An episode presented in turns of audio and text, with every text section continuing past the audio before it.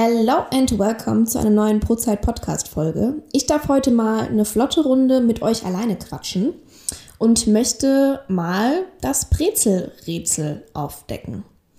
Und wir fangen jetzt mal ganz kurz an, ähm, aufzuklären, wie die Brezel überhaupt entstanden ist. Also man munkelt, dass ähm, die Brezel als solches eigentlich mal ein Fastengebäck war wir kennen ja alle die Ärmchen der Brezel und die soll tatsächlich ähm, Mönche beim Gang zur Gebetsstunde darstellen, ähm, welche eben mit überkreuzten Armen ähm, zu dieser Gebetsstunde gelaufen gegangen sind.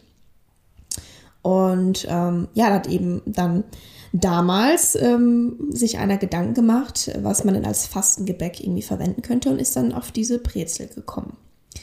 Die Laugenbrezel ist dann ähm, später entstanden, also die Formgebung äh, war dann so schon bekannt.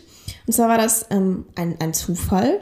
Ähm, es soll wohl mal einem Bub bei der Arbeit äh, eine Brezel in die Putzlauge gefallen sein. Und da man da eben unter Hungersnöten gelitten hat und so weiter und so fort, ähm, wurde alles gebraucht bzw. verbraucht.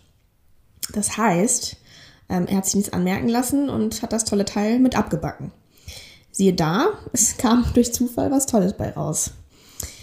Und ähm, ja, also so ist sozusagen die Geschichte ähm, der Brezel.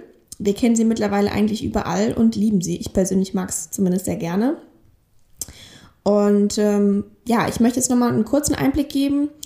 Ähm, die Brezel wird ja gelaugt, ähm, daher auch der Name Laugenbrezel oder Laugengebäck.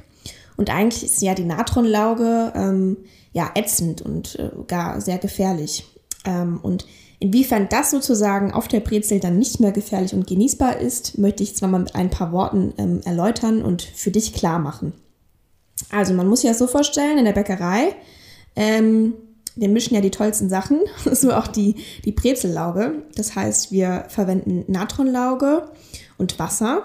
Die Natronlauge hat hierbei ungefähr 3,5 Prozent und der Rest ist eben Wasser. Mit diesem Gemisch können wir dann unsere Weizengebäcke ähm, eben belaugen und dann anschließend abbacken.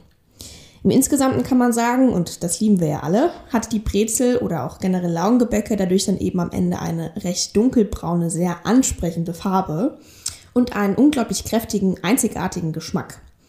Ähm, das heißt ja auch, dass das immer super gut zu süßen Sachen wie beispielsweise Nutella oder Marmelade passt. Finde ich persönlich auch super lecker. Ja, was passiert da jetzt aber eigentlich? Ne? Also was, was äh, macht diese Natronlauge überhaupt? Ja, man kann sich das so vorstellen, beim Backen ist es so, dass ähm, diese Natronlauge, die ja schon in verdünnter ähm, Weise vorhanden ist, mit dem CO2, was von der Hefe produziert wurde, ähm, reagiert und dadurch Soda entsteht. Und das wird möglich durch die Backhitze, die eben einwirkt. Und am Ende haben wir dann nicht mehr die Natronlauge in ihrer Ursprungsform sozusagen auf dem Gebäck, sondern nur noch Soda. Und dieses Soda sorgt für den salzigen Geschmack und darüber hinaus natürlich auch, dass wir das Gebäck täglich genießen können und wir keine gesundheitlichen Schäden tragen.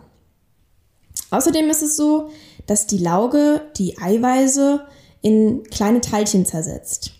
Und diese kleinen Teilchen wiederum können dann mit dem Traubenzucker, der im Teig bzw. an der Teigoberfläche enthalten ist, reagieren, sodass wir eine unglaublich ansprechende Bräune auf dem Gebäck erzielen können.